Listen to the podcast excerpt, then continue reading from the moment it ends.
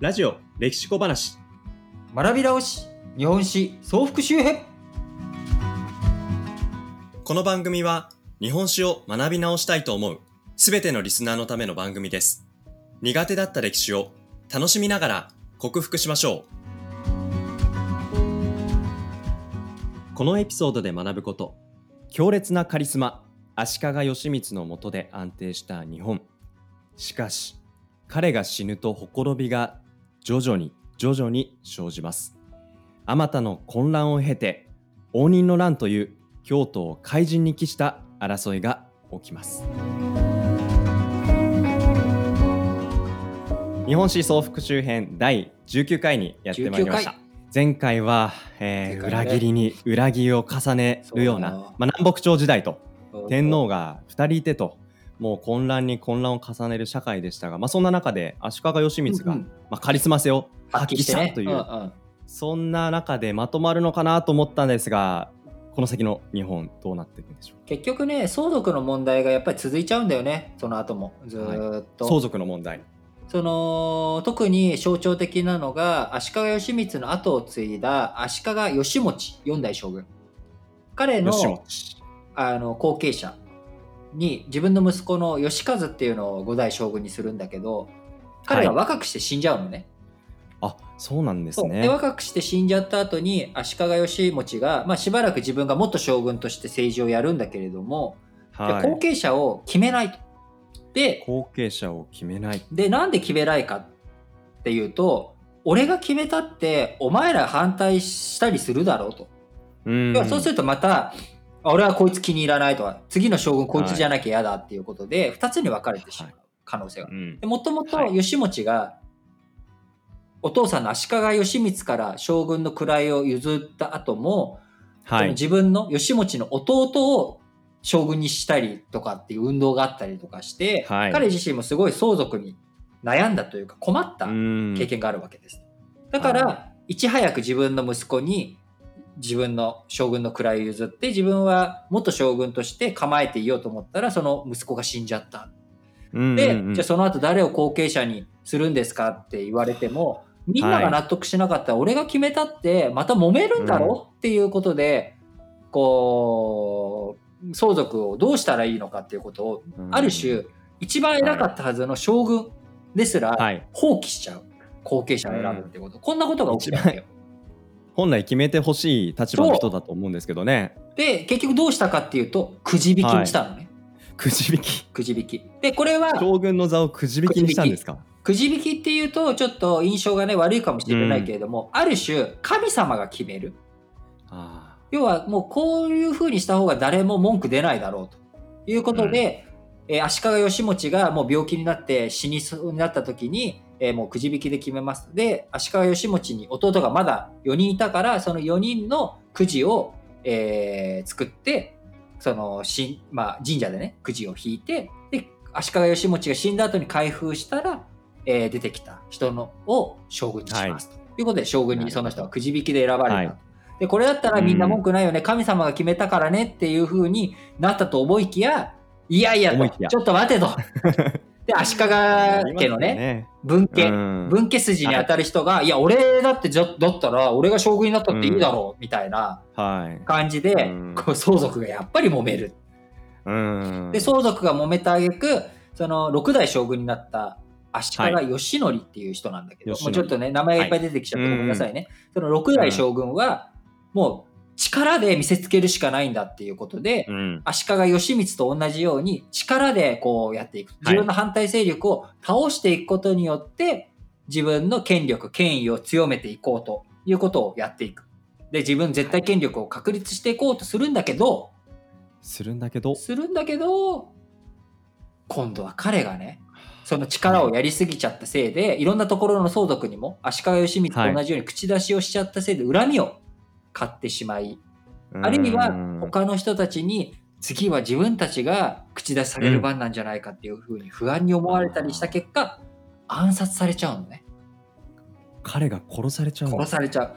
一番トップだった将軍が暗殺されるっていうこういう事将態軍が暗殺されるなんてものすごく社会の混乱を象徴もう混乱の象してる徴ですよ。気がしますよね。だだからもう権力がもうどこにもね分散しちゃって安定しなくてでこれ今内乱だけじゃなくてじゃあ庶民だって一揆を起こしたりとかふざけんなっていうようはな状態になっていってしまうと。い。うことで、こう大混乱が続くと。うん。で足利義則が死んだ後足利義則の子供はい。に、えー将軍の位は譲られて7代将軍足利、えー義則の息子がなるんだけどこの人も若くして死んじゃって、弟はい。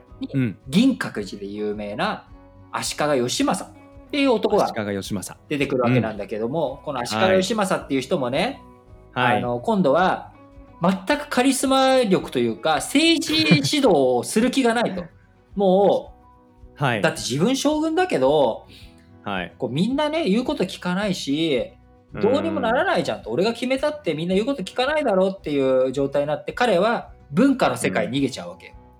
あだからまあそのおかげでねあの銀閣寺ができたっていう、そういう側面はあるんだけれども、彼は結局こう政治の表向きのこともきちっとやらないようになっちゃうしでさっさと将軍を引退したい、引あ引退して好きな文化活動に勤しみたい何のために将軍になったんですか？っていう状態になってくんだけどうん。子供が生まれなかったのよ彼と正妻の間に男の子がね。あじゃああの引き継ぎをしたいにも誰に引き継ぎしたらいいかまた引き継ぐ先がないと。わかんないですよね。なっちゃって自分の弟、お寺に入ってた弟,、弟を呼んでお前、はい。こう、帰ってこいと実家に。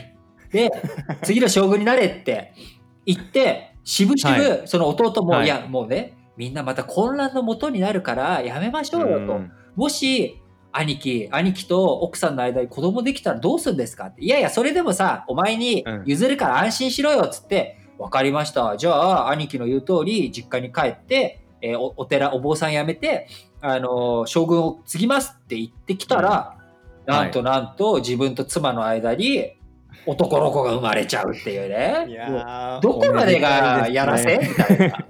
こんなことになっちゃう。そんなことがあるんですね。で、この足利義政っていう男が、はい、あのーで、亭主関白だったらよかったんだけど、将軍だけどね。は亭主関白だったらよかったんだけど、奥さんがまた強い人で、あなるほど。なた、なんで義理の弟、ああ彼女にとってあれ、義理の弟うんに位譲らなきゃいけないの、私たちのこう可愛い子供に譲りなさいよってなっちゃって、立派な男の子が生まれ生たじゃないまれたじゃないの。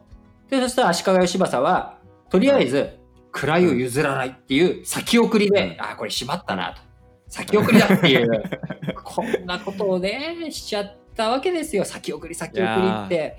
弟の立場がないじゃないですか。そうなんだよ。だから弟は、弟で有力な武士たち、はい有力な大名っていう武士のこう力をすごい持ってる人たちのところに、よし、お前らは俺の味方になってくれって派閥を作っていく。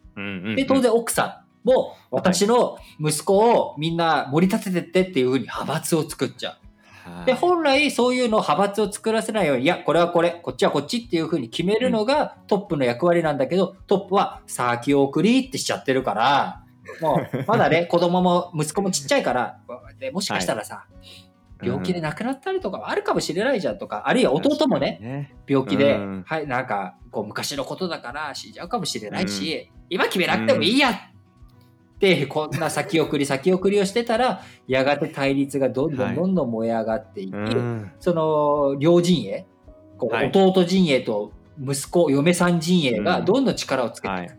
で、そのうん。力をつけていく中にも当然、彼らの思惑、その味方する人たちも、俺の相続を、俺がいい相続ができるように助けてくださいっていうので、将軍のところに行ってもしょうがないから、そういう人たちの派閥がどんどん強くなっていく。はい。そうすると、どこか一つで揉め事があると、と爆発していく。ドンと爆発したのが、応仁の乱っていう形で出てくるわけですよ。京都を火の海にした、怪人に帰した京都を廃墟にしてしまった、後々フランシスコ・ザビエルが日本にやってきた時に京都に行ったけど京都は廃墟だったっていうようなねことを書いてある京都が原因きっかけになってしまったのがこうんの応仁の乱ということだったわけですけども、まあはい。最初はね応仁の乱のきっかけ元になる派閥争いっていうのは室町将軍家の後継者争いっていうのが軸にあったんだけどいろんな思惑がね、錯綜しちゃってね。大混乱になっちゃった。これもうん。前前回？前回かな、は前回南北朝時代っていうことで、はい。えー足利尊氏がそもそも北朝を作ったのに、南朝に降伏したりとかっていうのと同じように、この応仁の乱も東軍西軍に分かれるんだけどもうはい東軍西軍が交代しちゃったり東軍だった人が西軍に行ったり 西軍だった人が東軍に行ったりとかってもうぐっちゃぐちゃのごっちゃごちゃになっちゃう。はい。っていう大混乱で日本全国うん津々浦々が混乱に包まれていくっていうことになってしまいました。さあなのでさこの応仁の乱の結果どうなっちゃったかっていうともまあ簡単だよね、うん。室町将軍とか室町幕府とか、そういったところに権威なんてものはなくなって力こそが全て。誰かに頼って自分の身を守るなんていうのはもはや無理だ、うん。自分の身は自分で守るしかない。はい守る。誰か権威があってその人の言うことを聞いてたらとかどっかの派閥についたら将来が安泰。大企業に就職したら将来が安泰。なんてそんな時代はもう終わった自分たちが自分たちで力を持って自分たちの好きなように生きていく。それしか道がないんだっていうことでいわゆる戦国時代っていうのが到来するということで日本はついに、えー鎌倉時代の手前にね混乱があったのを、うん。なんとか鎌倉幕府という形で整えたかと思いきや思いきや。グローバルな元寇という外からの外圧によって大混乱になり一う瞬ん。室町幕府が力をつけたかと思いきや結局分裂していく分裂していくということで、はい。本気を出す戦国時代がいよいよやってきますと。いうことでその戦国時代どうやって静まっていくのか天下が統一されていくのかということで次回お楽しみにしてください。今回のおさらい足利義満の死後日本はどうなったの？権力が分散し、なかなか安定せず、一揆や内乱が多発。六代将軍は家臣に暗殺される事件も発生した。八代将軍足利義政の後継者候補には誰がいたの？